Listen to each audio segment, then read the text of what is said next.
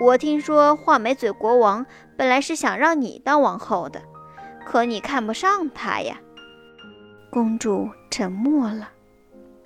他们穿过城市，来到一个光秃秃的小土包下。乞丐丈夫指着一座快要倒塌的房子说：“看，这就是我们的家。”公主做梦也没想到，自己的家竟破得连个马棚都不如。更没想到的是，她还要亲自做饭。从小娇生惯养的公主哪会做饭呢？没办法。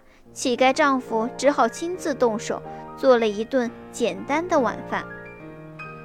第二天天一亮，公主就被乞丐丈夫摇醒了，因为他们要去干活赚钱过日子。乞丐丈夫砍来柳条，让公主编筐卖，没编出来，公主细嫩的小手就被柳条戳得鲜血直流。他们决定纺线卖钱。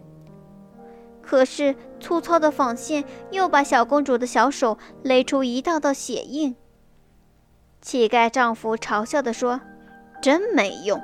既然这些都做不来，那你就到市场上去卖陶罐吧。”公主实在不想在外面抛头露面，她怕被父亲国家的人认出来。可是不干活就没有饭吃，没办法。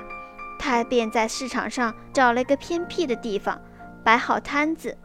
没想到摊子刚摆上，就被一个路过的骑兵将坛坛罐罐踢了个粉碎。公主哭着跑回了家。乞丐丈夫叹了一口气说：“算了，我看你也做不好这些粗活。明天你去王宫的厨房当女仆吧，我已经求好人家了。”在王宫的厨房当女仆，果然要比以前的工作好一些，而且她每天还可以装两小罐吃剩的饭菜带回家。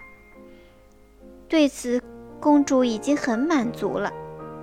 一天，王宫突然热闹起来，原来画眉嘴国王要结婚了，整个王宫张灯结彩，来访的人们喜气洋洋。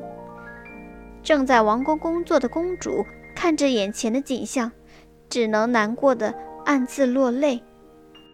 晚上，公主带着装剩菜的陶罐准备回家的时候，衣着华丽的画眉嘴国王突然出现在她面前。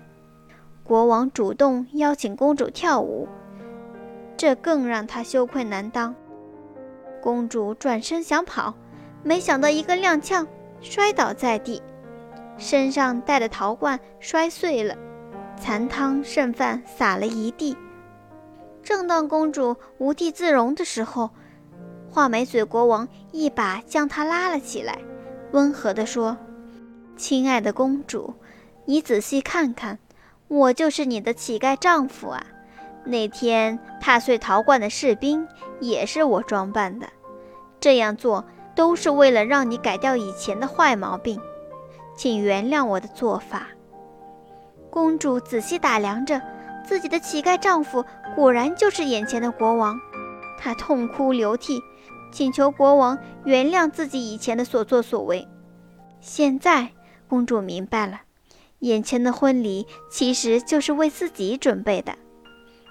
当公主换上华丽的结婚礼服，幸福地依偎在画眉嘴国王身边的时候，她真正尝到了被人尊重的滋味儿。好啦，亲爱的小朋友们，故事讲完了。喜欢橘子姐姐讲故事，记得点赞、订阅和分享哦。